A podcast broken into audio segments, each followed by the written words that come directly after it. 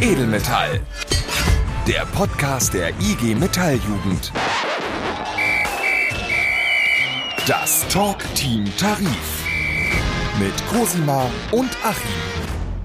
Und damit Hallo und herzlich willkommen zu einer neuen Folge Edelmetall. Und nein, Linda ist nicht erkältet und hört sich deshalb so anders an.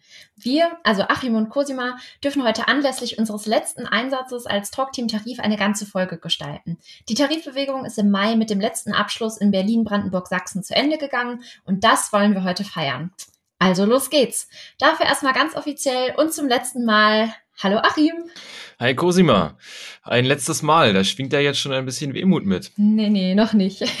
Die Wehmut gibt's erst zum Ende. Unser Highlight im Talkteam-Tarif liegt ja mit dieser Folge auch erst noch vor uns. Stimmt? Ja, das stimmt.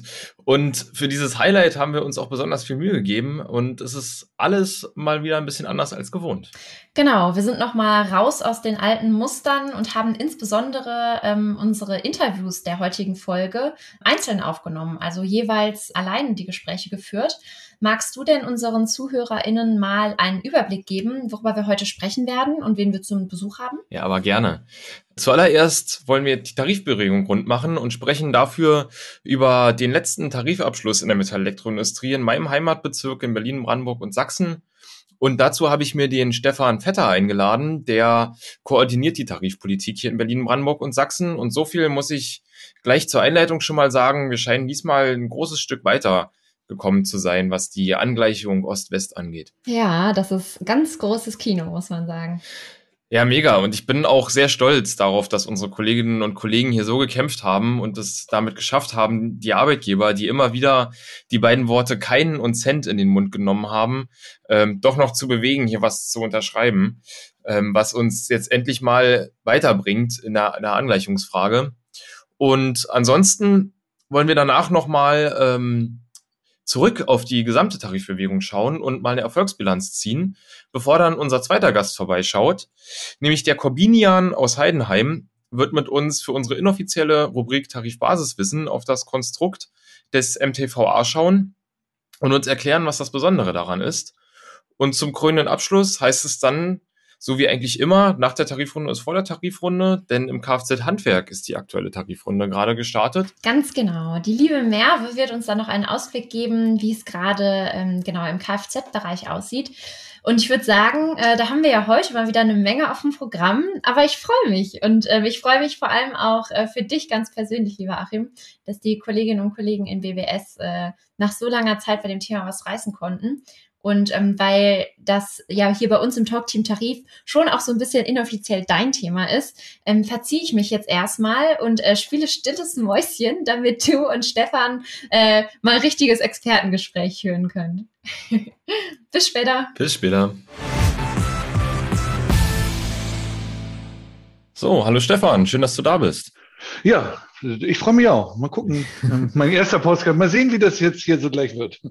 Ja, ich, ich wette, das wird gut. ja, Stefan, du, ähm, du koordinierst ja die Tarifpolitik bei uns im Bezirk. Was kann man sich denn darunter genau vorstellen? Ah, das ist ein weites Feld. Ähm, gehören ja mehrere im Tarifteam hier dazu und gibt auch unterschiedliche Tarifgebiete, unterschiedliche Branchen, Kontraktlogistik, äh, Tischlerei, Handwerk, ähm, Textilindustrie, Metallelektroindustrie, Stahlindustrie. So gibt es unterschiedliche Branchen ähm, und es gibt ähm, äh, Themen, die äh, über alle hinweg geklärt werden können. Es gibt welche, die sind sehr branchenspezifisch und meine Aufgabe ist es, neben dem mich um die Stahlindustrie zu kümmern, äh, verantwortlich dafür zu sein, dass wir im Kanon der Bezirke bundesweit äh, Tarifpolitik aus diesem Bezirk so ein Stück weit in einen Guss kriegen und da koordinierend ein bisschen auf Termine zu achten, ähm, Sachen anzuleiern, die übergreifend sind. Also im wahrsten Sinne des Wortes Sachen zu koordinieren, die jenseits der Eigenheiten einer Branche sind, für die der jeweilige Tarifsekretär, die Tarifsekretärin jeweils äh, selbstständig zuständig ist und das vollständig allein regelt, sind das dann Punkte, die ähm, quasi in der Kommunikationsebene in den Voraussetzungen schaffen, Abrechnungen zum Beispiel von so Streikauseinandersetzungen oder so. Sowas sind alles Sachen, die dann möglicherweise ähm, generell koordiniert werden können und darum darf, muss, soll ich mich kümmern. Ähm, ich wachse gerade in diese Aufgabe hinein, bin ja noch nicht so lange hier, dreiviertel Jahr, ist an dieser Stelle noch nicht wirklich lang. Wir reden ja in dem Podcast auch nicht nur über die Metall-Elektroindustrie, sondern auch über die Tarifrunden in fast allen anderen Branchen, die wir so organisiert haben. Für alle, die sich ähm, gefragt haben, wie sowas eigentlich dann irgendwie zusammenkommt, da habt ihr eine Antwort von der Person, die sich genau beruflich damit beschäftigt. Vielleicht auch nochmal ganz spannend. Ja, ähm, vielleicht gleich zu Anfang, auch wenn jetzt nicht der Hauptinhalt ähm, unseres Interviews irgendwie ähm, diese ganze Geschichtsthematik sein soll und die ganze Vergangenheit, würde ich aber trotzdem, gerade weil ja auch irgendwie die Jugend mittlerweile ähm, eigentlich durchweg nach der Wende geboren ist, so ein bisschen kurz auf die Geschichte von der Angleichungsfrage ähm, eingehen wollen. Und willst du uns vielleicht einfach so einen kurzen Umriss geben, was da so in den letzten 30 Jahren los war und warum wir uns ähm, eigentlich immer noch darüber unterhalten und was, was da so zu geführt hat. Na, ich probiere das mal, wenn ich mich auf die Arbeitszeit konzentrieren darf, ja, sozusagen und nicht alle anderen Randaspekte der letzten 30 Jahre mitbenennen muss.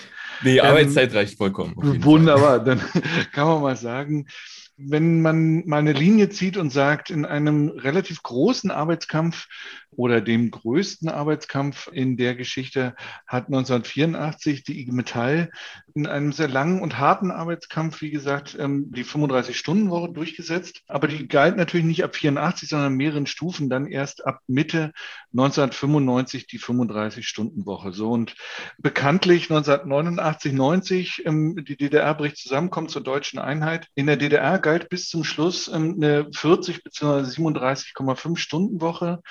Und jetzt gilt es, die Bedingungen ein Stück zusammenzuführen. Das, was passiert ist in den ersten Jahren, bis 1996 wird äh, die Arbeitszeit auf 38 Stunden verkürzt. Und dann kommt es 2003 zu einem Arbeitskampf, ähm, vor allen Dingen in Sachsen beziehungsweise nur in Sachsen, wo versucht wird, auch für die ostdeutsche Metall- und Elektroindustrie die 35-Stunden-Woche durchzukämpfen.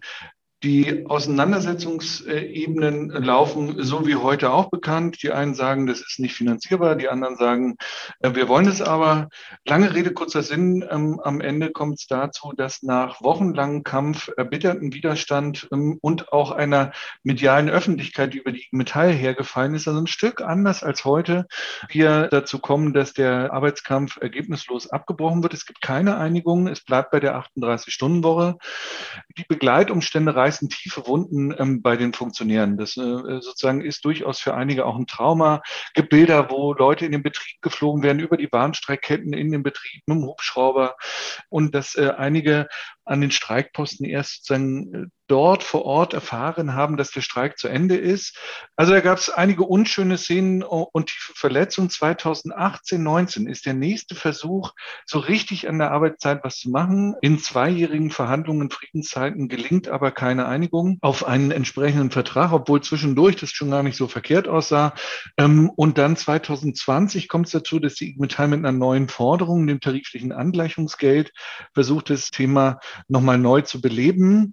Das gelingt auch erstmal in der Mobilisierung hervorragend und dann kommt Corona und diese Tarifrunde wird kurzfristig, das ist glaube ich auch den Jüngeren unter uns bekannt, dann abgebrochen beziehungsweise relativ schnell zu Ende geführt, zu einem Ergebnis zu Ende geführt in diesen Krisenzeiten. Wir haben dann 2021 die Auseinandersetzung wieder aufgenommen, 2020 im Herbst und jetzt stehen wir da, wo wir stehen mit einem ersten ähm, Abschluss. Ähm, aber da kommen wir ja vielleicht später gleich nochmal drauf. Aber das ist so, so eine Linie durch die letzten 30 Jahre. So vielleicht ähm, ein Blick. Ja, ich denke, das war, das war eine sehr gute Zusammenfassung. Auf jeden Fall die, die kürzeste und trotzdem irgendwie prägnanteste ähm, Zusammenfassung, die ich, die ich je gehört habe, so zu den letzten 30 Jahren. 2003 die Geschichte, das ist so das, was ich ähm, eigentlich auch immer noch so mitbekommen habe, dass das also da war, ging das Trauma auf jeden Fall so weit, dass, dass man das als jugendliche Person hier irgendwie, also ich bin 2011, 12 dazu gekommen, dass man das auf jeden Fall noch mächtig mitbekommen hat. Harte Geschichte für die Belegschaften, gerade hier in den neuen Bundesländern, würde ich mal sagen.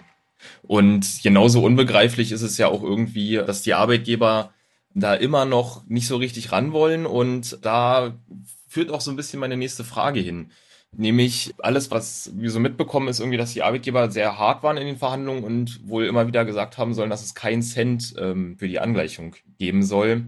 Aber ähm, mich würde da interessieren, was es da vielleicht sonst auch so viele Leute mehr fürs gleiche Geld arbeiten lässt als in den alten. Hm viele, etliche andere Branchen ähm, haben das sehr erfolgreich hinter sich gelassen. Also in derselben Auseinandersetzung, von der ich eben erzählte, 2003 hat die Stahlindustrie wenige Wochen zuvor, und das ist ja auch innerhalb des äh, Organisationsbereichs der E-Metall, die 35-Stunden-Woche in mehreren Stufen verabschiedet und äh, später dann eingeführt.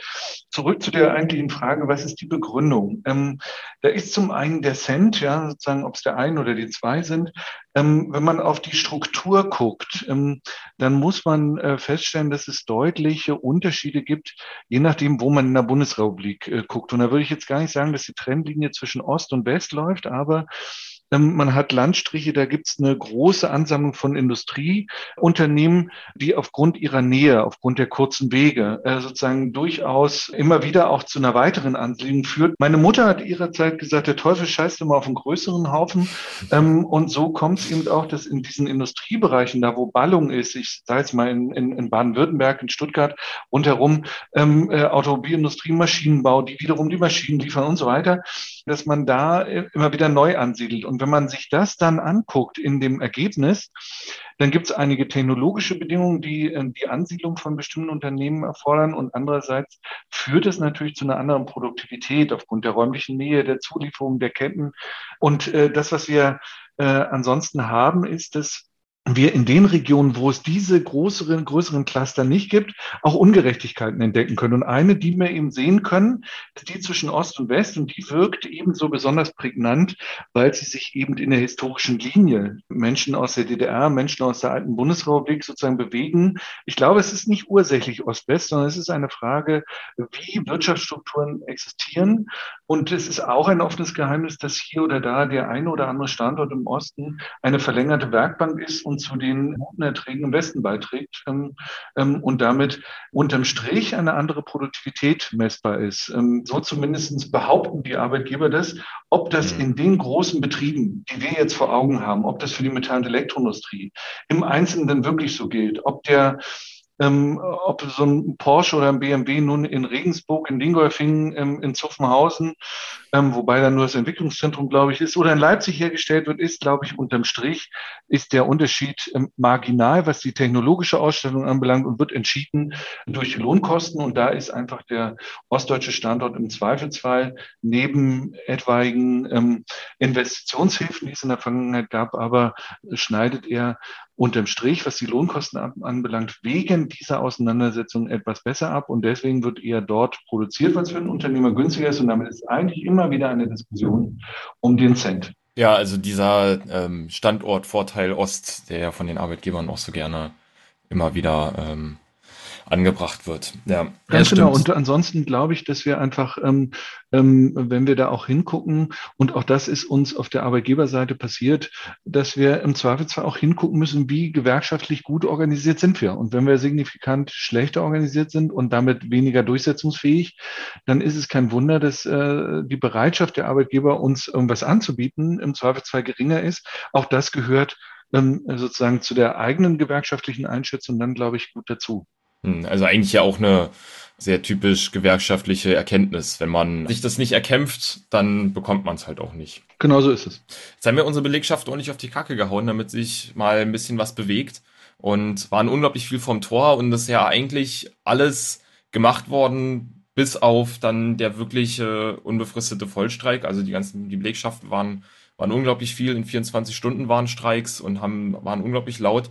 Ähm, und wir haben ja jetzt ein Ergebnis, Magst du uns als, als der Tarifexperte bei uns im Bezirk mal so erklären, was über den Pilotabschluss, wo ja klar war, dass, dass der übernommen wird, das haben ja die Arbeitgeber signalisiert, ähm, was darüber hinaus noch so bei rumgekommen ist und was das dann jetzt bedeuten wird? Also zum einen überhöht äh, sozusagen das, das Wort des Tarifexperten. Das würde ich gern zurückweisen, ist aber völlig okay. ja, sozusagen lassen wir es dann mal stehen. Es, äh, sozusagen, wir wären nicht da, wo wir wären, wenn es nicht mehrere Tarifexperten gäbe, äh, zuhauf in den Betrieben und in den Geschäftsstellen und vielleicht auch in der Bezirksleitung. Lange Rede, kurzer Sinn, wenn wir da drauf gucken, dann hast du ja zum einen gesagt, Pilotabschluss, den haben die Arbeitgeber zumindest in Rechnung gestellt. Wenn man die Tarifrunde insgesamt anguckt, dann war sie voll mit Auseinandersetzungen. Also es ist ja ein Umstand gewesen, dass der VSME uns verboten hat oder verbieten lassen wollte, gerichtlich zu streiken.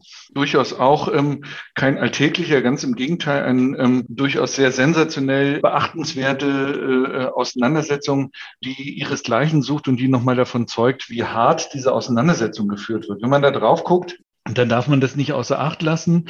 Und wenn man dann da drauf guckt, ähm, wie haben wir uns aufgestellt, wie haben wir gestreikt, dann äh, ist vielen nicht entgangen, dass wir einige unglaublich gute Aktionen hinbekommen haben in, in großen Betrieben, manchmal auch in kleineren Betrieben, dass wir aber in der Summe sozusagen durchaus auch das eine oder andere Potenzial an Verbesserungen sehen konnten. Wenn man jetzt da drauf guckt, ähm, was jetzt passiert, du hast gesagt, wir haben ordentlich auf die Kacke gehauen. Öffentlichkeitswirksam ähm, war das, das ist ohne Frage. Ähm, jetzt bewegen wir uns aber auch in einer Zeit, in der wir in der Automobilindustrie mit Lieferproblemen hatten aufgrund ähm, der Situation der äh, Rahmenbedingungen, wo wir ähm, mit Corona ganz eigene Probleme hatten ähm, und ähm, die Auslastung in vielen Unternehmen jetzt gar nicht so hoch war, dass wir gesagt haben, oh, jede Stunde, die wir auf der Straße stehen, dann ist für den Arbeitgeber ein Verlust, sondern hier oder da gab es sogar Situationen, wo der Arbeitgeber sagt, geht doch raus, streikt doch einfach. Ähm, ähm, das würde uns äh, ganz recht kommen. Wir haben sowieso nichts für euch zu arbeiten, dann brauchen wir euch nicht bezahlen. Alles super. Das heißt, die Auseinandersetzungsebenen in dieser Tarifrunde waren von Anfang an ja nicht die allerbesten. Also wir haben durchaus den einen oder anderen Vogel gezeigt bekommen zu Beginn der Tarifrunde. Was? Jetzt eine Sonderforderung von zusätzlich 8,5 Prozent. Seid ihr des Wahnsinns? Wie soll das denn gehen? Ähm, lange Rede, kurzer Sinn am Ende ähm, äh, ist, sind sozusagen die Ausgangsbedingungen nicht die allerbesten gewesen. Guck mal auf die letzten 30 Jahre zurück, hat es bestimmt 20 Jahre gegeben, in denen im Zweifelsfall der Angriff, die Auseinandersetzung äh, sogar günstiger gewesen wäre. Insofern, in, das will ich vorweg sagen, um das Ergebnis einzuordnen. Das, was wir jetzt erreicht haben oder das, was jetzt auf dem Papier steht, ist eine Tarif, eine Verhandlungsverpflichtung bis zum 30.06. mit beiden Verbänden, also dem sächsischen und dem berlin-brandenburgischen Arbeitgeberverband, zu einer Lösung zu kommen um einen tariflichen Rahmen zu setzen, wie betrieblich Arbeitszeit verkürzt und deren Kompensation finanziert werden kann. Das ist das, was da steht. Hört sich sehr mechanisch an, ist am Ende auch sehr mechanisch.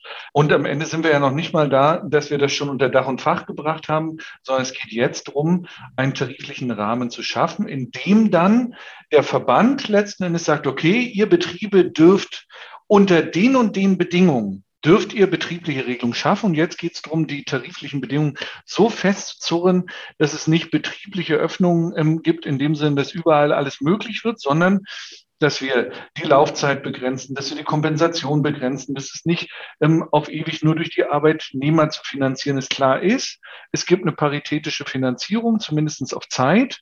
Und jetzt müssen um die Details gestritten werden und eine Lösung gefunden werden, die es dann ermöglicht, im Rahmen von betrieblichen Verhandlungen diese Sachen umzusetzen.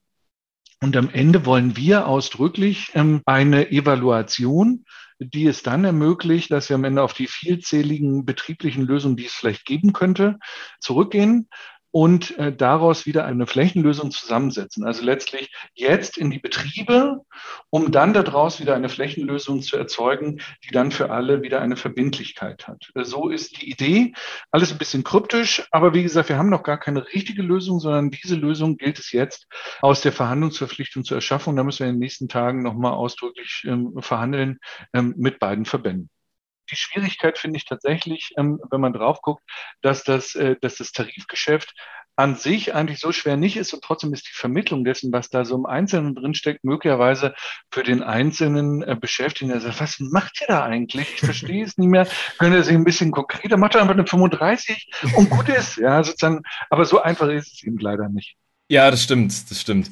Ähm ja, was mir aber auf jeden Fall aufgefallen ist, ist genau das, was du sagtest, ähm, dass es ja jetzt auf betrieblicher Ebene weitergehen soll. Und ähm, da ging mir dann auch so die Frage durch den Kopf, ähm, wie könnte denn so eine betriebliche Lösung aussehen? Ähm, der Punkt, der von Bedeutung ist, ist, äh, wenn wir jetzt äh, an dieser Stelle sind, dann sind wir anders als in der Tarifrunde wo es um das tarifliche Angleichungsgeld ging, wo wir also gesagt haben, wir wollen die Angleichung in der Form im Zweifelsfall finanziell auch erreichen, haben wir uns jetzt darauf verständigt, dass es um die Angleichung geht und uns im Speziellen auch um die Arbeitszeit. Das war ja die Auseinandersetzung, wo die Arbeitgeber gesagt haben, eure Forderung passt nicht zu dem, was ihr gewollt habt. Das war Teil der Auseinandersetzung vor Gericht. Jetzt haben wir insofern sind wir auf der Regelungsebene, wo wir gesagt haben, wir versuchen Arbeitszeit punktuell äh, die Angleichung dadurch zu erwirken, dass wir punktuell die Arbeitszeit verkürzen. Das kann, so wie das in der vergangenen Jahren ja auch war, würden wir das erreichen wollen, im Zweifelsfall in mehreren Stufen, anders wird es gar nicht gehen, so dass man dann über mehrere Jahre die Arbeitszeit stufenweise senkt. So wäre eine der Lösungen oder die Lösungsskizze vielmehr. Und dass man dann in der Kompensation äh, dieser äh, Sachen, weil die Arbeitgeber sagen natürlich immer, es darf alles nichts kosten. Wir haben gesagt, ja, äh, sozusagen, wir sind durchaus bereit, unseren Teil zu leisten, aber der muss begrenzt bleiben, dass man in den Einführungszeitraum über die Stufen hinweg quasi eine Kompensation leistet, wo die Beschäftigten auf tarifliche Ansprüche im Zweifelsfall verzichten, Produktivitätsfortschritte einbringen, ähm, allen voran, die in der Produktion erzielt werden und man darüber einen finanziellen Gegenwert erzeugt, der die Arbeitgeber punktuell entlastet, aber eben nur über die Laufzeit der Einführung und dass dann am Ende in jedem Fall steht, dass die Arbeitnehmer vollständig ihre tariflichen Rechte zurückhaben und die Arbeitszeit im Zweifelsfall äh, dann verkürzt ist. So ist der Gedanke, so ist das Grundprinzip. Also wir finanzieren einen Teil mit ähm, der Angleichungsschritte und insgesamt sind aber am Ende alle tariflichen Ansprüche voll wiederhergestellt. Ja, und ich finde, ähm, die Angleichungsfrage ist, finde ich, eigentlich auch ein ein guter Grund, in die Gewerkschaft einzutreten, wenn man da so ein, so ein sehr unmittelbares Ziel hat, was ja auch erreichbar ist, dann, wenn der Organisationsgrad dementsprechend im Betrieb steigt. Und wenn wir in unsere eigene Organisation gucken, dann ist sozusagen die nächste Aufgabe, dass wir das nicht nur hier im Bezirk Berlin-Brandenburg-Sachsen schaffen, sondern dazu gehören ja noch einige Landstriche mehr im Osten. Und die äh, Situation in Thüringen, in Sachsen-Anhalt, in Mecklenburg-Vorpommern, die sieht ja letztlich tarifpolitisch ganz genauso aus. Und auch da brauchen wir Lösungen Lösungen angesichts dieser Ungleichheiten. Und die Frage wird sein, wie wir das entsprechend spielen. Jetzt im Moment haben wir die tarifliche Verhandlungssituation hier für den Bezirk Berlin-Brandenburg-Sachsen. Auch das gehört dazu, dass wir erstmal nur ein Teil dessen, was Ostdeutschland ausgemacht hat, mit unserer Lösung oder mit dem, was wir an Lösungen schaffen wollen, erstmal bespielen. Ja, und ich glaube, eine 35-Stunden-Woche als genauso normales, also so ein gesellschaftlich normal gesehenes Ding wie die Fünf-Tage-Woche, die ja auch nicht schon immer existiert hat, sondern noch davor, wenn man jetzt äh, noch weiter zurückgeht, war es ja auch üblich, äh, sechs Tage die Woche zu arbeiten. Es ist einfach gesellschaftlich vollkommen normal wäre, nicht 40, sondern 35 Stunden die Woche zu arbeiten. Ganz genau. Und ich will nicht verhehlen, aus meiner Sicht bleibt auch eine große Herausforderung, dass gerade, wenn wir jetzt in diesen Corona-Zeiten, in den Pandemie-Zeiten uns angucken, wie, wie sich Arbeit für uns jeweils einzeln, auch individuell verändert hat, wie wir von zu Hause aus arbeiten, wie mit dem PC arbeiten, jedenfalls einige von uns. Andere, die in der Produktion arbeiten, denen ist das äh, ja nicht in derselben Art und Weise möglich. Aber äh, wenn man sich das anguckt, dann glaube ich, ist eine Notwendigkeit, wo wir eher nochmal hingucken müssten, zu sagen, was ist das tatsächlich regulierte bestimmte Niveau von Arbeitszeit und was wird dann im Betrieb zu Hause entgrenzt ähm, auf der grünen Wiese oder so, von wem auch immer gearbeitet, was wird für normal gehalten. Und wenn man sich das anguckt, dann klaffen, glaube ich, ähm, durchaus große Lücken zwischen dem, was Anspruch und dem, was Wirklichkeit ist. Und ich glaube, dass wir als Gewerkschaft auch eine große Verantwortung darin haben, die geregelte Arbeitszeit ähm, wieder zur tatsächlichen zu machen. Ich glaube jedenfalls, dass da auch eine ganze Menge an äh, Notwendigkeiten und Möglichkeiten liegen würde, uns zu betätigen. Damit haben wir dann zum Schluss auch nochmal die Transformation angerissen. Oh, siehst du, äh, das, das, graue, das graue, das graue Gespenst, was immer, was immer an der Wand ist. Wunderbar. ähm, aber ich denke, das ist auch, sind auch sehr gute Worte zum Abschluss gewesen. Mhm. Vielen Dank, dass du dir die Zeit genommen hast für uns. Ja, mir hat Spaß gemacht. Herzlichen Dank. Mir auch.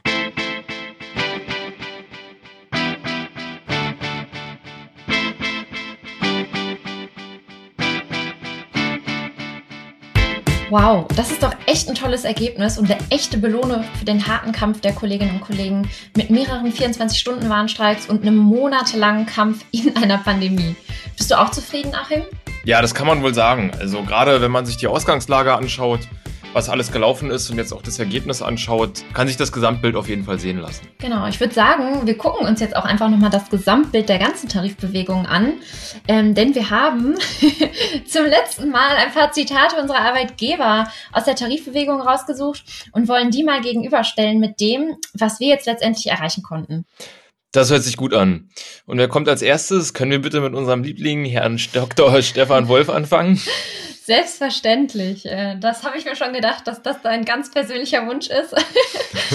ähm, deswegen haben wir das natürlich so geplant. Und ähm, so klang er am Anfang der Tarifrunde gleich in seiner Vorstellung als neuer Präsident von Gesamtmetall.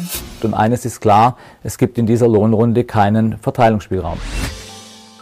Ja, ja, der nicht vorhandene Verteilungsspielraum beziehungsweise die Nullrunde, wie er ja auch so oft sagte, der Dauerbrenner in dieser Tarifrunde, oder? Ja, mit, dem, mit den Worten hat er ganz schön viel um sich geschmissen, das äh, muss man wohl so festhalten. Aber ne, wir sind ja fair hier, deswegen finde ich, müssen wir ihm trotzdem noch zugute halten, ähm, wo wir ja sonst auch immer ganz gerne auf ihm rumhacken äh, und ein bisschen lästern. Äh, Herr Dr. Wolf ist lernfähig. Ähm, der Ton kommt ja nun aus oder stammt aus einem Video kurz nach seiner Wahl als Chef von Gesamtmetall. Ähm, und man muss sagen, kurz bevor er das wurde, wollte er auch noch sowas wie kostenlose Mehrarbeit, ein Ende der Spätschichtzuschläge und naja, Urlaubs- und Weihnachtsgeld fand er auch noch nicht so toll. und die 35-Stunden-Woche wollte er auf den Prüfstand stellen. Ja, aber also auf dem Prüfstand, dann aber im Osten eher die Einführung prüfen und nicht im Westen die Abschaffung, richtig? ja, ganz genau. Naja, auf jeden Fall scheint der Lernerfolg ja zu klappen, wenn wir uns unsere Ergebnisse so anschauen, denn eine Nullrunde ist das mit den 2,3 Prozent, ähm, die wir ja letztendlich dann als Sonderzahlungen, die jedes Jahr ausgezahlt wird, haben, ähm, definitiv nicht geworden. Zum Glück. Vielleicht haben mir auch unsere Nachhilfestunden ein wenig geholfen. Vor allen Dingen haben aber, denke ich, unsere kämpferischen Kolleginnen und Kollegen ihn dann doch noch zur Vernunft gebracht. Aber weißt du, wer mir nachhilfetechnisch auch noch gleich in den Sinn kommt? Nee, aber ich hätte so eine Vermutung, weil wir noch einen zweiten Liebling haben hier ähm, im Talkteam Tarif, nämlich den guten Herrn Dr. Fickinger von Nordmetall. Genau der. Ist ja genauso wie wir auch ein Podcast-Mensch. Hier mal zwei kleine Ausschnitte aus seinen Folgen zum Beginn der Tarifrunde. Also wir waren wirklich konsterniert, dass die IG Metall ihre Forderungen zuletzt sogar noch verschärft hat, von bis zu 4% auf jetzt wirklich 4%. So viel zum Tarif. Wenigstens redet er nicht gleich von einer Nullrunde. Dafür findet er aber Mitbestimmung nicht so gut. Wir haben als Arbeitgeber in den zurückliegenden Monaten einen Abwehrkampf nach dem anderen geführt gegen einen Rechtsanspruch auf Homeoffice, gegen die Abschaffung der sachgrundlosen Befristung, gegen eine umfassende Regulierung von Werkverträgen. Und jetzt kommt absolut zur Unzeit mit dem Betriebsräte-Stärkungsgesetz ein weiterer Mühlstein hinzu. Mensch, Achim, die armen Arbeitgeber mussten so viele Abwehrkämpfe führen ja. gegen die böse. Da können ja, können ja mächtig Tränen kommen, oder? Wenn man das so hört. gegen die böse, böse Mitbestimmung und gegen den bösen, bösen Gesetzgeber, der der Mitbestimmung ein bisschen was Gutes tun möchte. Ähm, naja, ich glaube, warum wir das anders sehen, ist klar. Und ich finde, man kann auch mal sagen, dass wir durchaus auch Abwehrkämpfe geführt haben in dieser Tarifbewegung. Ne? Gegen Arbeitsplatzabbau, gegen das Aussetzen der Übernahme, gegen Verschlechterungen in Arbeit und Ausbildung. Naja, aber letztendlich hat sich ja auch Herr Dr. Fickinger auf einen Tarifabschluss eingelassen. Und was die Mitbestimmung angeht, würde ich jetzt einfach mal sagen, damit muss er leben. Vielleicht fällt ja doch noch der Groschen. Liebe Grüße übrigens auch ähm, nochmal an Nordmetall. Ich glaube, wir haben durch unsere Recherchen die Klickzahlen des äh, Podcasts locker verdoppelt. Ja, gern geschehen. Alles in allem war der Kampf auf jeden Fall wichtig und richtig, auch wenn Stefan Wolf ja der Meinung war, dass es unmöglich ist, für Forderungen zu streiken. Wir erinnern uns. Warnstreiks passen nicht in die Corona-Zeit. Dafür fehlt mir jegliches Verständnis. Und eines ist auch klar. Unsere Arbeitskosten sind viel zu hoch in Deutschland. Also höher als etwa in Spanien, Italien und Frankreich. Die leichte Drohung der Verlagerung von Arbeitsplätzen ins Ausland schwingt natürlich auch immer mit. Ich denke. Auch ein Klassiker. Ja, auch ein Klassiker. Zu jeder Tarifrunde immer wieder neu. Ich denke, wenn man sich aber anschaut, was die Arbeitgeber zu dem erkämpften Ergebnis im Nachhinein sagen, ist auch klar, dass wir die Unternehmen mit unseren Forderungen auf jeden Fall nicht kaputt machen und es sich weiterhin lohnt, unter den Bedingungen des, der Flächentarifverträge der IG Metall zu produzieren. Das lässt sich auch, denke ich, an diesem Zitat gut erkennen. Wir hatten eine schwierige Ausgangslage. Äh, und in dieser Ausgangslage ist es uns äh, gelungen, eine gute Balance zu finden zwischen dem Anliegen der Gewerkschaft und dem Anliegen der Unternehmer. Das ist aber ein ungewöhnlich versöhnlicher Ton von Herrn Port, oder? Also ich meine, ich glaube, wir hatten ja auch schon mal andere Zitate von Herrn Port äh, hier im Podcast und ähm, das finde ich äh, ungewöhnlich äh, versöhnlich. Ja, da kann man mal sehen, was so ein paar Warnstreiks auf einmal mit der Meinung von so Arbeitgebern machen können, ne? ja, der Wilfried Port, seines Zeichens äh, Verhandlungsführer und Vorsitzender äh, von Südwestmetall und gesagt hat ja das Zitat hier gerade ähm, im Südwestdeutschen Rundfunk, und ähm, wie es da unten in Baden-Württemberg aussieht, ähm, hast du dir ja mit unserem zweiten Gast auch noch angeschaut, richtig? Ja, genau. Wir bleiben in Baden-Württemberg, ähm, ganz konkret im Schwarmländle ähm, in Heidenheim und äh, sprechen damit, also ich spreche mit Corbinian Hitthaler. Ähm, der Kollege ist JAF-Vorsitzender bei Freud in Heidenheim und hat in diesem Frühjahr ähm, pünktlich zum Tarifabschluss sein duales Studium in Elektrotechnik erfolgreich abgeschlossen und engagiert sich natürlich auch in der Gewerkschaftsjugend, ähm, zum Beispiel im Bezirksjugendausschuss Baden-Württemberg. Und deshalb ist er, würde ich mal behaupten, ein super Ansprechpartner, um, wie versprochen, ein wenig über den Manteltarifvertrag Ausbildung zu schnacken, wie man in Baden-Württemberg ja auch gerne sagt. Ja, dann klinke ich mich mal aus und wünsche dir ganz viel Spaß. Bis gleich. Bis gleich. Und da ist er auch schon. Hallöle Corvinian. Hallo Cosima, freut mich da zu sein. ja, schön, dass du da bist. Ähm, ich habe gerade schon gesagt, du bist ja auch in der IG Metalljugend Baden-Württemberg aktiv. Und ich muss jetzt zu Beginn mal fragen, wie sehr hast du dich gefreut, als du erfahren hast, äh, dass ihr einen erfolgreichen Abschluss für euren äh, Manteltarifvertrag Ausbildung erreichen konntet? Naja, also da, ich habe mich riesig gefreut. Ähm, das erste Mal haben wir gehört, dass wir da ein potenzielles Ergebnis haben. Da hatten wir äh, nach fast einem Jahr wieder den ersten Präsenzbier Äh, da waren wir zusammen in der Halle in der Nähe von Stuttgart und da haben wir uns natürlich dann riesig gefreut, als der Christian da mit den guten Neuigkeiten kam. ich wollte gerade sagen, da war dann die Freude doppelt groß über den Abschluss oder den potenziellen Abschluss, die guten Aussichten und auch darüber, dass man sich dann endlich mal wieder sieht. Wir wissen ja auch alle, wie viel Arbeit ihr in die Kampagne gesteckt habt. Wir hatten ja hier im Talk-Team Tarif im Februar schon den Dennis zu Besuch, der uns schon von eurer Kampagne das Beste für alle erzählt hat und ähm, damals so ein bisschen berichtet hat, was ihr in Baden-Württemberg trotz Corona so für coole Aktionsideen habt. Und ähm, die Kampagne wird ja jetzt aufgrund des erfolgreichen Abschlusses äh, zu Ende sein. Genau, nachdem ihr den Manteltarifvertrag Ausbildung erfolgreich abschließen konntet. Und was dieser Manteltarifvertrag Ausbildung ist, darüber wollen wir zwei heute mal quatschen. Und ich würde sagen, wir starten einfach erstmal damit, dass wir erklären, was ein sogenannter Manteltarifvertrag überhaupt ist. Magst du das mal erklären, Corvinian? Äh, ja, das kann ich sehr gerne erklären. Man kann sich das ungefähr so vorstellen wie einen Mantel, den man sich anzieht. Also wenn man sich selbst oder den, die Tarifverträge, zum Beispiel den Entgeltrahmentarifvertrag ERA sieht, dann regelt der die Entgeltfindung zwischen Arbeitnehmern und Angestellten und äh, dem Arbeitgeber. Und der Manteltarifvertrag regelt aber im Unterschied zu den Enkeltarifverträgen zum Beispiel die allgemeinen Arbeitsbedingungen von den Beschäftigten. Das sind zum Beispiel Zuschläge für Nacht- und Schichtdienst, Arbeitszeiten, Einstellungen und Kündigungen, Sonderzuschläge und äh, Sonderurlaub und Erholungsurlaub und zum Beispiel auch solche Sachen wie Entgeltfortzahlung bei Arbeitsunfähigkeit durch Krankheit. Also das ist halt wie, wie ein Mantel, der sozusagen außenrum kommt und die Rahmenbedingungen für so ein Beschäftigungsverhältnis setzt. Mm, ja, genau. Daher kommt wahrscheinlich dann auch der Name. Das äh, kann man sich echt ganz gut bildlich vorstellen. Und ihr habt ja jetzt in Baden-Württemberg einen Manteltarifvertrag Ausbildung in der Metall- und Elektroindustrie. Was ist das denn konkret? Naja, das ist ein Manteltarifvertrag, der äh, für Azubis und jetzt neu für die HBW Dualstudierende Arbeitsbedingungen eben festlegt und zum Beispiel auch Qualitätsbedingungen, äh, die ja. erfüllt werden müssen. Und, und warum gibt es das? Weil, ähm, also das ist jetzt keine kritische Frage oder so, aber es ist ja so, dass in anderen Tarifbezirken, so wie zum Beispiel auch bei mir, ich komme ja aus NRW, da fallen wir Azubis ja auch einfach unter den ganz normalen Manteltarifvertrag, der für alle Beschäftigten gilt. Also warum habt ihr da einen eigenen Manteltarifvertrag für die Auszubildenden und die DHBW-Dualstudierenden? Ähm, Also den gibt es bei uns ursprünglich schon länger. Das waren vorher drei Tarifgebiete, die wir jetzt auch endlich zusammengebracht haben, die alle leicht unterschiedliche Regelungen hatten.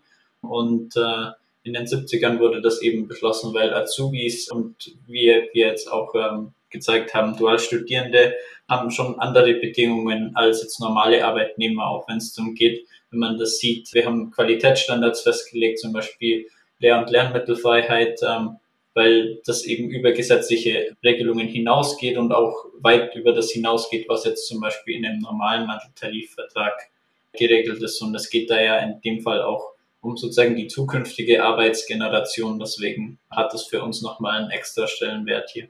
Okay, verstehe. Ja, das macht auf jeden Fall Sinn. Also Standards quasi, die über eine über gesetzliche Mindeststandards hinausgehen, die ihr jetzt für die ganze Branche einheitlich gesetzt habt. Also für alle Auszubildenden in der Metall- und Elektroindustrie, richtig? Genau, für alle Auszubildenden und jetzt auch DHBW-Dualis in der Metall- und Elektroindustrie in Baden-Württemberg.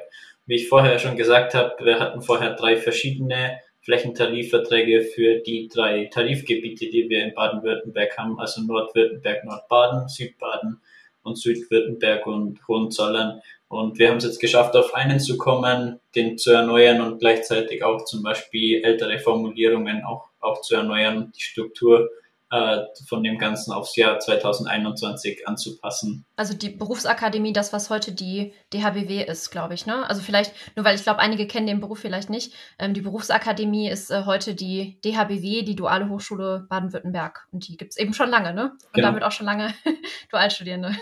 Und ähm, wie gesagt, für die DHBW-Dualis ist das jetzt auch komplett neu und vorher gab es da keine Regelungen. Also zum Beispiel ähm, und ich weiß nicht, ob Dennis das angesprochen hat, aber das hat man ja beim BBIG verpasst und man hatte als Dualstudierender eben ähm, kein, also man ist nicht gesetzlich erfasst vom Berufsbildungsgesetz und man war vorher auch nicht in den Tarifverträgen erfasst.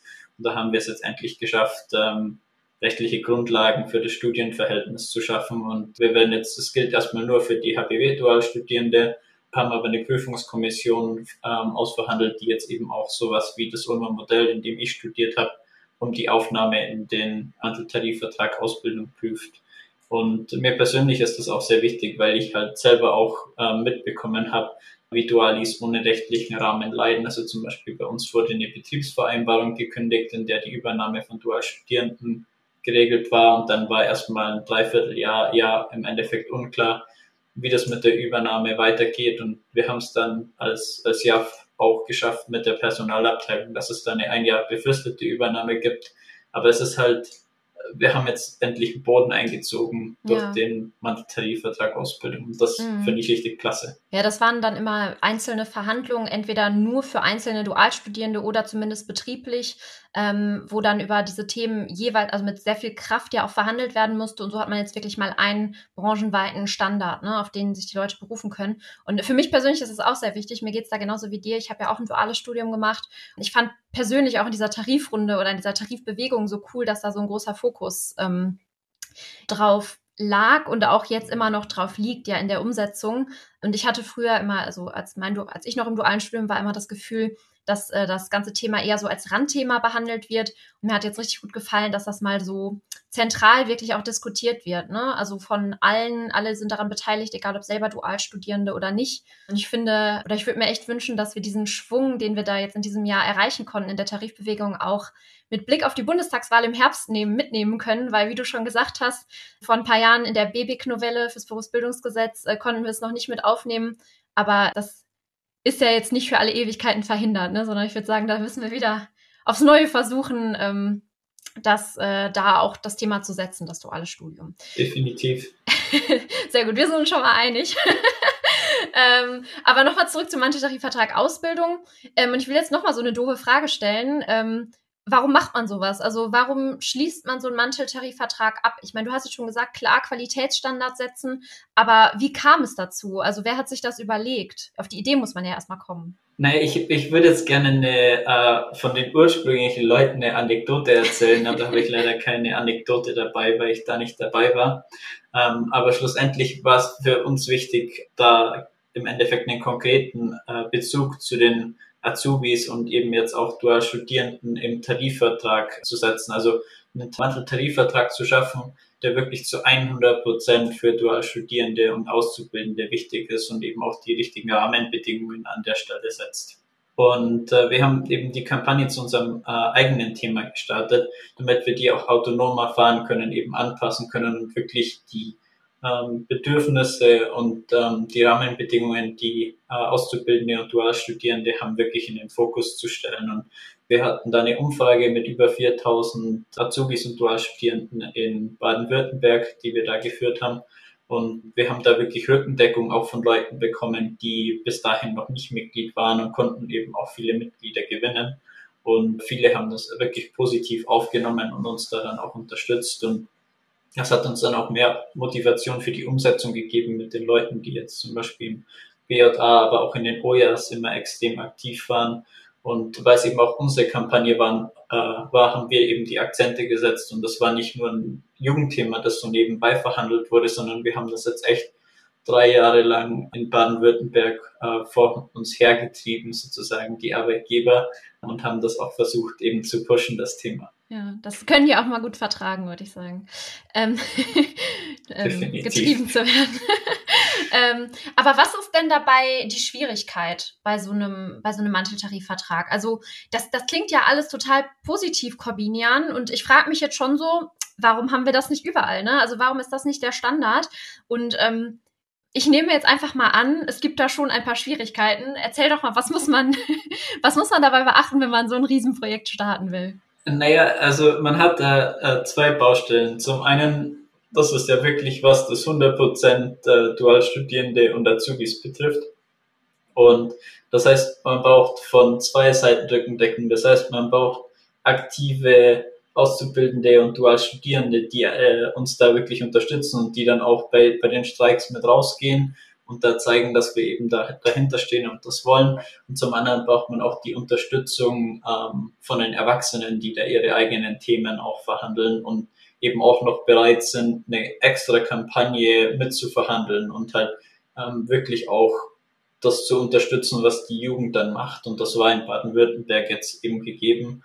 Ähm, und das war, ist auch eben bei uns einfach ein, Thema, das eben für sich steht. Und ähm, auch mit der Berufsakademie war das schon immer ein Thema in Baden-Württemberg. Also die Berufsakademie äh, ist der Vorgänger von der DHBW. Und da haben sich die Arbeitgeber seit 20 Jahren mehr oder weniger quergestellt und haben gesagt, nee, ähm, das sind keine Auszubildenden im, im klassischen Sinne, und äh, wir haben halt gesagt, die machen ja auch eine betriebliche Ausbildung. Also man sollte ja mindestens den Qualitätsrahmen für die setzen, ähnlich wie man das bei den Azubis macht. Und man macht sowas ja auch nicht jedes Jahr, auch weil es eben ein extra Thema ist, das in der Tarifrunde mitverhandelt wird.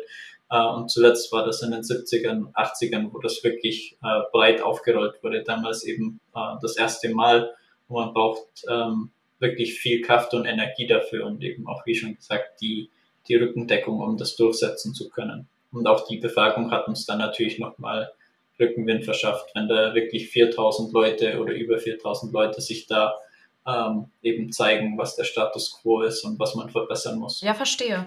Ich versuche das jetzt nochmal so ein bisschen zusammenzufassen, was man als Result, als Zusammenfassung, als Resümee, so heißt das Wort. Das andere mit RE.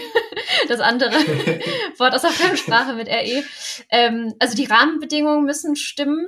Und damit meine ich jetzt auch sowas wie Unterstützung eben von verschiedenen Seiten. Die Themen müssen auch stimmen. Es müssen ja auch Themen sein, die anschlussfähig sind auf eben den verschiedenen Seiten. Und dafür muss auch eben der richtige Zeitpunkt da sein. Man braucht auch Zeit, um das vorzubereiten. Und ähm, so wie ich dich jetzt verstanden habe und äh, so wie wir auch das von Dennis schon mitgenommen haben aus Februar, eine eigene Kampagne hilft schon sehr, äh, um diese Rahmenbedingungen auch zu schaffen. Und auch wenn es viel Kraft äh, kostet, das hast du ja auch so ähm, gesagt, das Ergebnis ist am Ende umso schöner.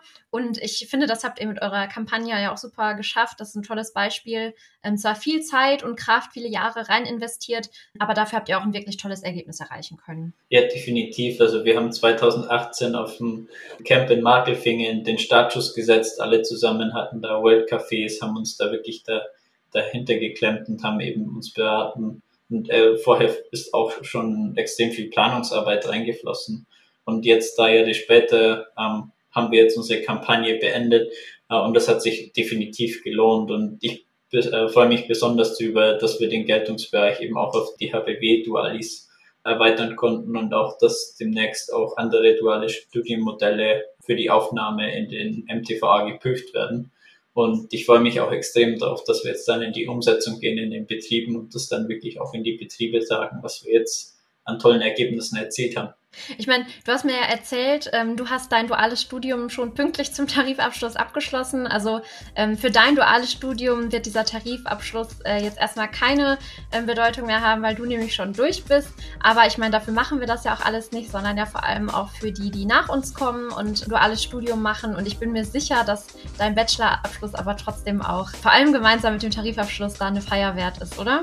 Ja, definitiv. Das richtige Feiern schieben wir dann auf nach Corona, aber da können wir uns ja dann auch wieder treffen. Ja, genau.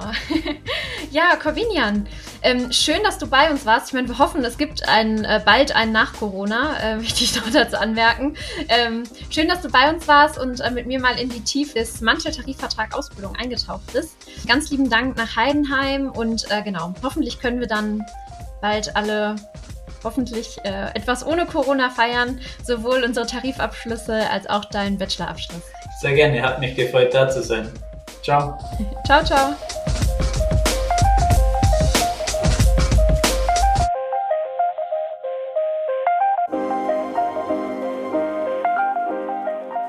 So, willkommen zurück, Achim. Ja, ich war ja nicht weit weg. genau, du hast nur gelauscht. Und was sagst du jetzt? Ja, das hört sich äußerst spannend an. Ich denke, wenn wir nach Corona mal wieder aus dem ständigen Notzustand rauskommen und aufhören können, ständig irgendwelche spontanen Corona-Folgebrände zu löschen, dann ist das etwas, was wir uns ähm, auf jeden Fall nochmal anschauen sollten. Und dann werden wir dieses Gespräch mit äh, Corbinian bestimmt nochmal rauskramen. Ja, das denke ich auch. Und dass wir aus dem äh, Corona-Zustand bald rauskommen, äh, können wir uns ja auch nur für die anstehenden Tarifrunden wünschen. Äh, ich würde sagen, eine Corona-Tarifbewegung hat gereicht, oder? Ja, das hat auf jeden Fall gereicht. Und auch die KollegInnen in der laufenden Kfz-Tarifrunde wünschen sich sicher etwas Normalität. Du hast dazu ja mal mit Merve gesprochen. Was hat sie denn so erzählt? Ja, genau. Ich habe mit Merve gesprochen und ähm, wir hatten ein paar technische Probleme. Ähm, wir haben sehr, sehr lange versucht, uns hier in das Programm einzuwählen, was nicht geklappt hat ähm, und mussten letztendlich die Aufnahme deshalb über Zoom machen. Ähm, genau. Aber vielen lieben Dank an Merve, dass du dabei geblieben bist und trotzdem die Aufnahme mit uns gemacht hast. Ich würde sagen, wir hören einfach mal rein. Sehr gerne.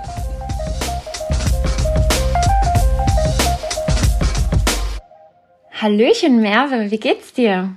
Hey Cosi, schön dich zu hören. Mir geht's gut. Wie geht's dir? Mir geht's auch hervorragend. Das ist ja jetzt unsere letzte äh, Folge Talk Team Tarif und ähm, auch unser letztes Interview. Also du bist mein letztes Interview, deswegen ist es gerade was ganz Besonderes und ich freue mich sehr, dass wir das zusammen machen. Ähm, genau, aber ich stelle dich noch einmal kurz vor, bevor wir anfangen, damit alle wissen, wer du bist.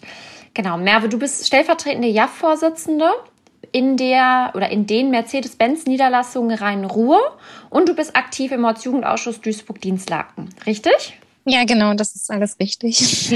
Perfekt. Das ist auch sehr gut, weil wir kennen uns ja auch schon länger aus dem Bezirksjugendausschuss in NRW und alles andere wäre jetzt auch ein bisschen doof gewesen. Ähm, Merve, ähm, als, als Benz-Niederlassung fallt ihr äh, nicht unter den Tarif der Metall- und Elektroindustrie, sondern unter den Kfz-Tarifvertrag. Und da hat die Tarifrunde jetzt gerade erst begonnen. Ähm, magst du uns vielleicht mal ein bisschen was dazu erzählen? Ja, klar, gerne. Ja, also wie du halt schon gesagt hast, wir sind halt vom Kfz-Betrieb betroffen. Und ähm, ja, wir fordern auch, wie bereits bei den abgeschlossenen Tarifrunden auch, vier Prozent mehr Entgelt. Und uns ist halt auch sehr wichtig, dass die Azubis ähm, eine Erhöhung bekommen. Denn oft ähm, ist es halt in den Kfz-Handwerken so, dass die halt sehr weit hinter den Metall- und Elektroflächen hängen. Das ist halt so auf jeden Fall eine Forderung, die wir auch verfolgen. Und die Tarifverhandlung startet ja, also hat ja schon bereits gestartet im Mai. Und die Friedenspflicht endet ja jetzt, also heute am 31. Mai. Und danach sind ja auch wieder die Warnstreiks möglich. Genau. Ja, also eine überproportionale Erhöhung der Ausbildungsvergütung ist auf jeden Fall eine richtig super Forderung. Und äh, in der Eisen- und Stahlindustrie äh, war das vor ein paar Jahren ja auch sehr, sehr erfolgreich, wo es eine Erhöhung von, ich glaube, 18, 19 Prozent in der Spitze gab, mal ebenso, was äh, ziemlich fett ist. Ähm, aber kommen wir nochmal zurück zu den äh, Warnstreiks. Ähm, die ja, wie du schon selber sagst, jetzt bald möglich sind. Ähm, habt ihr da schon irgendwas geplant im Betrieb? Also ich meine, ihr fallt ja auch leider mit dieser Tarifrunde noch in die Corona-Pandemie rein. Ja, also jetzt ähm, konkret was geplant haben wir nicht, aber wir werden auf jeden Fall Vollgas geben. Wir haben ja auch schon jetzt äh, gesehen, dass es bei den Tarifbewegungen auf jeden Fall geklappt hat, auch unter den Corona-Umständen, dass man da was bewirken kann und auch gemeinsam den Arbeitgebern zeigen kann, dass wir auf jeden Fall da sind. Mhm. Weil es wurde auch vor kurzem eine Umfrage durchgeführt und 90 Prozent der Beschäftigten fanden halt auf jeden Fall das Verhalten der Arbeitgeber nicht in Ordnung. Es war halt laut ähm, ja, der Umfrage halt eher so respektlos und Missachtung der Leistung, weil während dieser schwierigen Zeit war halt der Kfz-Handwerk immer da. Also wir waren halt immer da und wir waren auch immer direkt am Kunden und mussten halt auch unter diesen erschwerenden Situationen arbeiten und das ja auch in Kauf nehmen. Ja, auf jeden Fall. Und ihr seid ja auch ne, durch den direkten Kontakt mit Kundinnen und Kunden einer viel höheren Gefahr ausgesetzt. Ne? Also durch den direkten Kontakt ja auch jetzt in Corona ähm, nicht so eine schöne Situation. Wie sieht es denn bei euch im Betrieb mit den Auszubildenden aus? Also habt ihr da in Duisburg oder ne, in den Niederlassungen Rhein-Ruhr schon was zu geplant? Oder was ist euch da gerade am wichtigsten? Also jetzt gerade haben wir keine richtige Aktion geplant. Wir informieren halt immer die Azubis über die WhatsApp-Gruppen und äh, wenn halt die Eskalationsstufe erreicht ist, also nach der Friedenspflicht, dann werden wir auf jeden Fall gemeinsam auch die Infos weitergeben und zusammen dabei sein. Und alle Azubis sind auf jeden Fall hinter uns und stehen halt dazu, weil wir halt gemeinsam das fordern. Ja, ja ich glaube, das ist jetzt erstmal das Wichtigste. Ne? Also ich meine, so richtig geht's ja jetzt gerade sowieso noch nicht los. Ne? Die Friedenspflicht endet jetzt erst. Also Warnstreiks und Aktionen kommen ja jetzt auch erst in der nächsten Zeit. Ich glaube, das ist echt genau das Wichtigste, jetzt erstmal die Azubis zu informieren, damit die genau wissen, worum es geht. Und wenn dann was geplant ist, halt auch alle dabei sind, wenn es dann rausgeht auf der Straße. Ähm, deswegen, ich würde sagen, das hört sich super an. Ähm, und liebe Merve, ich kann auf jeden Fall sagen, von unserer Seite äh, volle Solidarität und euren Forderungen und auch Aktionen. Ähm, und man sagt ja auch so, es ist immer irgendwo 4 Uhr oder halt in eurem Fall oder in unserem Fall, es ist immer irgendwo Tarifrunde. Und jetzt seid ihr dran und dafür auf jeden Fall unser voller Support. Und ähm, ganz lieben Dank an dich äh, für den Einblick in äh, den Stand eurer Tarifrunde. Sehr gerne. Vielen Dank auch. Ciao, ciao. Ciao. Lieber Achim, das war jetzt unser letztes Interview. Ja, verrückt, oder? Ich habe mal nachgezählt und es waren insgesamt elf Gäste, die wir in sechs Folgen Talk Team Tarif bei uns hatten. Ich finde, dafür können wir jetzt auch einfach nochmal Danke sagen. Danke an Jan, Dennis, Sascha, Joalina, Moritz, Tim, Okan, Marco, Corbinian, Merve und Stefan. Und ein ganz großes Dankeschön auch an alle, die uns Sprachnachrichten geschickt haben und uns so aus ihrem Tarifalltag berichtet haben. Vielen lieben Dank. Ihr habt unser Talkteam-Tarif so viel bunter gemacht und so bereichert mit euren Einblicken aus ganz verschiedenen Berufsfeldern, Bezirken und Branchen. Aber vor allem habt ihr gezeigt, wie viele geile Kolleginnen und Kollegen wir in dieser IG Metall Jugend haben, die sich tagtäglich für andere einsetzen. Das war auf jeden Fall super spannend und ich habe auch extrem viel gelernt und ich bin mir sicher, so geht es auch unseren Zuhörerinnen und Zuhörern. Und auch ein fettes Dankeschön dafür, dass ihr dabei geblieben seid und uns auf unserem Abenteuer durch die Tarifbewegung und auch auf unserem Abenteuer äh, Podcast für Cosima und mich äh, begleitet habt und jeden Monat immer wieder neu eingeschaltet habt. Danke, danke, danke. Ihr seid der Hammer. Abenteuer Tarifbewegung. Ja, Achim, was sagst du? Was ist dein Resümee? Ja, spannende Sache. Wie gesagt, viel gelernt und ähm, ich hatte jede Menge Spaß. Ähm, auch wenn es hin und wieder ziemlich stressig war, wie so eine Tarifbewegung halt ist. Äh, alles prasselt äh, auf einen ein und dann passiert eine Weile nichts und dann kommen wieder tausend Sachen aufeinander. Ähm, aber wie gesagt, ich denke, es hat sich gelohnt. Wenn, gerade wenn man sich die Ergebnisse anschaut, dann äh, bin ich mir auch sicher, dass sich das gelohnt hat und es hat eine Menge Spaß gemacht. Und wie geht's dir nach sechs Monaten? Ja, mir geht's super. Bei mir hat sich äh, auch in den letzten sechs Monaten privat vieles bewegt und äh, ich bin auch froh, ähm, dass wir in der Tarifbewegung so viel bewegen konnten und ähm, ja, darüber hier äh, als Talkteam-Tarif berichten konnten. Und ich dachte gerade drüber nach, wie du so sagtest, ähm, ja, viel, irgendwie eine Zeit lang passiert nicht viel und dann passiert plötzlich alles Schlag auf Schlag. Äh, und das ist dann auch so, dass in der Nacht vor unserer Podcast-Aufnahme hier plötzlich äh, der Pilotabschluss äh, erzielt wird. und wir versuchen in ein paar Stunden alle möglichen Infos von allen zusammenzuziehen, die natürlich auch gerade Besseres zu tun haben, als ähm, unsere Anfragen dazu beantworten. Und trotzdem haben wir es geschafft. Ähm, da up to date zu bleiben. Und ähm, ja, ich habe letztens auch in der Vorbereitung für die Folge heute nochmal so ein bisschen äh, die letzte Zeit Revue passieren lassen. Und ähm, mir ist noch eine Sache eingefallen, die ich äh, gerne jetzt zum Abschluss auch festhalten würde. Und äh, Achim, in unserer ersten Folge haben wir beide uns darüber unterhalten, was für uns die wichtigsten Themen sind. Und ähm, du hast gesagt, für dich war das die Ungleichbehandlung der Arbeitnehmerinnen im Osten, ähm, die drei Stunden mehr für das gleiche Geld arbeiten müssen. Ja, und äh, für mich war das der, der Mangel an rechtlichen Regelungen für Dualstudierende. Und ich meine, wer von uns beiden hätte wohl gedacht, als wir im September, im Dezember darüber gesprochen haben, ähm, als wir die erste Folge Talk Team Tarif aufgenommen haben, wer hätte wohl geahnt, dass diese verdammt geilen Menschen in dieser geilen Organisation es schaffen werden, dass wir bei beiden Themen sechs Monate später ähm, die seit Jahrzehnten stehenden Mauern eingerissen haben. Also ich, ganz ehrlich, ich habe es nicht gedacht. ja, ich hab's, ich hab's gehofft, aber Aber unbedingt gedacht habe ich es auch nicht. Und wir haben es trotzdem geschafft. Ja, und das nochmal während einer Pandemie. Und ich finde, das kann man auch nochmal so hervorheben. Und ähm, ja, das kommt gerade echt von Herzen, so zum Abschluss. Ähm, ja, ich fühle dich. Äh, ja, ja. ich glaube, man merkt, wir werden hier gerade etwas äh, emotional. Und das heißt auch, äh, wir nähern uns unserem Abschied. Ja, und bevor die Tränchen kullern und wir äh, nicht mehr so richtig ähm, einen Satz gerade aussprechen können, ähm, würde ich auch sagen, it's time to say goodbye. Normalerweise würde ich an dieser Stelle noch dazu aufrufen, dass ihr uns weiter Sprachnachrichten schickt. Ähm, die könnt ihr uns auch schicken an die altbekannte Nummer Allerdings ähm, dann nicht mehr ans Talkteam Tarif, sondern dann äh, an den Podcast Edelmetall. Die Nummer findet ihr wie immer in der Beschreibung. Und ähm, stattdessen äh, kommt jetzt noch ein ganz fettes Dankeschön an Linda und Flo. Vielen Dank ähm, an euch beide für die vielen Stunden, die ihr äh, mit uns Podcast-Neulingen verbracht habt, für die vielen ähm, Aufnahmen der Folgen. Ähm, und die viele Zeit, die ihr euch um die Ohren geschlagen habt und für eure Unterstützung und eure vielen Ideen. Ihr seid super. Genau, ja, vielen Dank auch von meiner Seite. Ich äh, kann das, äh, kann dem nur zustimmen oder mich da anschließen. Und ähm, eine Sache müssen wir jetzt noch einbauen. Der Florian hat uns nämlich ein Wort beigebracht, äh, was wir hier auf jeden Fall auch nochmal erwähnen wollen zum Ende. Ähm, und deswegen kann ich äh, da nur sagen, ähm, vielen Dank. Äh, die Zeit mit euch war äh, immer optimopti. Ja, ihr merkt, wir hatten bei den Aufnahmen auch Spaß. Genau. Und ich würde sagen, mit diesem letzten Dankeschön geben wir jetzt auch zurück äh, zu Linda ins Studio, oder? Genau. Super. Dann äh, zurück an Linda und Flo. Ciao, ciao. Ciao.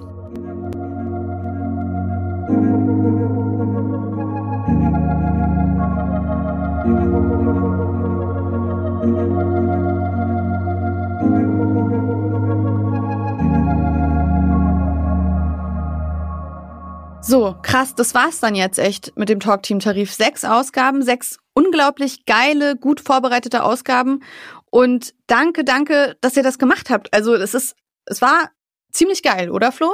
Ja, mega. Also danke dafür. Ich glaube, es gab, wie gesagt, das gab es noch nie. Die ganze Tarifbewegung in einem Podcast kommentiert, alle relevanten Punkte waren drin. Wir hatten alle Bezirke zu Gast, wirklich richtig viele Interviewpartnerinnen, Interviewpartner.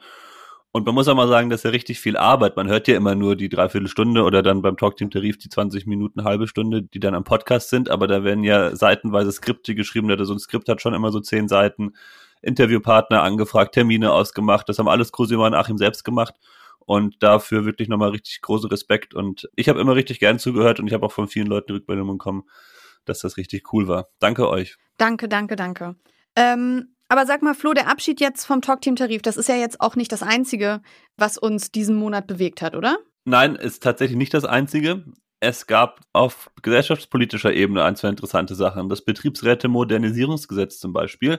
Vielleicht kennen es manche noch unter dem Titel Betriebsräte-Stärkungsgesetz. Das war der CDU dann ein bisschen zu viel Stärkung, deswegen heißt es jetzt Betriebsräte-Modernisierungsgesetz. Das wurde im Bundestag verabschiedet. Was bedeutet das für uns? Vielleicht erstmal direkt für uns als Jugend. Zwei große Punkte. Einmal, du kannst jetzt, egal wie alt du bist, die ja wählen, wenn du Auszubildender bist. oder dich auch selbst zur JAF wählen lassen, wenn du Auszubildende oder Auszubildender bist. Das heißt, das aktive und passive Wahlrecht gilt jetzt für alle Auszubildenden, unabhängig vom Alter. Das ist eine, eine gute Entwicklung. Auszubildende werden, werden ja auch immer älter und deswegen ist es in Ordnung, da auch die Altersgrenze fallen zu lassen. Und für Betriebsratswahlen ist die Altersgrenze gefallen. Das heißt, ab 16 Jahren können alle Auszubildenden und Beschäftigten bei der Betriebsratswahl mitwählen. Das sind zwei Neuigkeiten oder zwei Neuerungen, die im Betriebsräte-Modernisierungsgesetz verabschiedet wurden. Und nebenbei gab es noch ganz viele andere, auch wichtige Punkte, wie zum Beispiel, dass jetzt auf Betriebsratssitzungen, aber eben auch auf einer JAF-Sitzung eine Beschlussfassung per Videokonferenz und Telefon möglich ist. Das war ja während der Pandemie so behelfsmäßig irgendwie verordnet worden vom Ministerium. Das steht jetzt im Gesetz, also ist für immer möglich.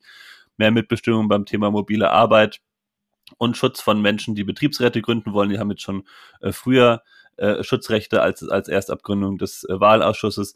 Also das sind alles gute Punkte. Ähm, das reicht uns noch nicht. Wir haben gerade als IG Metalljugend noch ein paar wichtige Punkte, die wir gerne ins Betriebsverfassungsgesetz mit reinbringen möchten, nämlich zum Beispiel unter anderem, dass die Dualstudierenden endlich auch vernünftig Schutzrechte haben.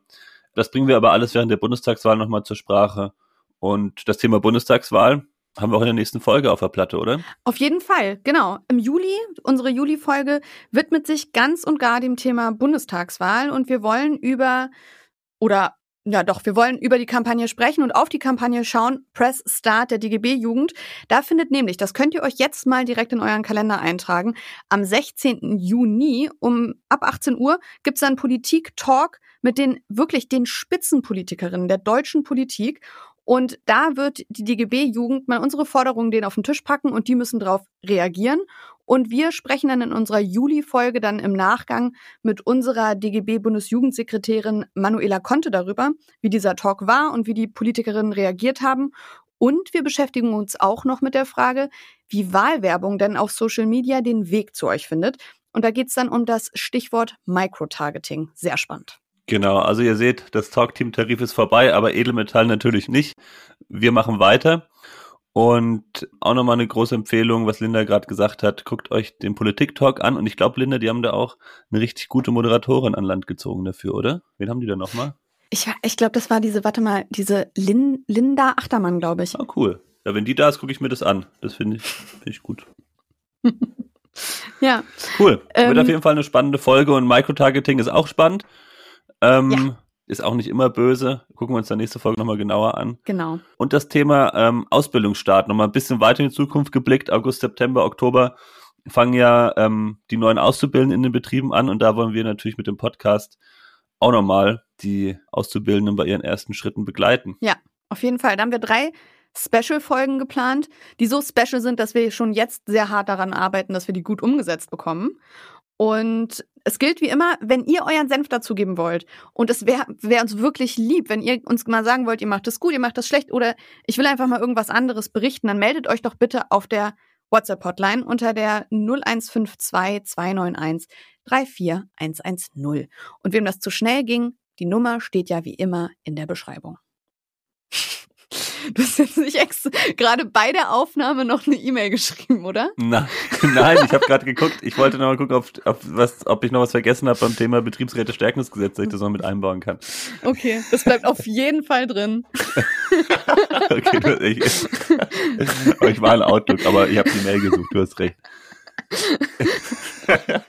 Gut, aber haben wir alles, Flo? Können wir jetzt, ist die Folge damit für uns vorbei, ja, uns, ja oder? Ja. Wir machen jetzt Feierabend. Ähm, Gut. Und freue mich schon, freue mich schon auf die nächste Folge. Ich freue mich auch schon. Das war Florian Stenzel, ich bin Linda Achtermann und wir hören uns alle am 5.7. wieder. Ciao, Kakao. Ciao.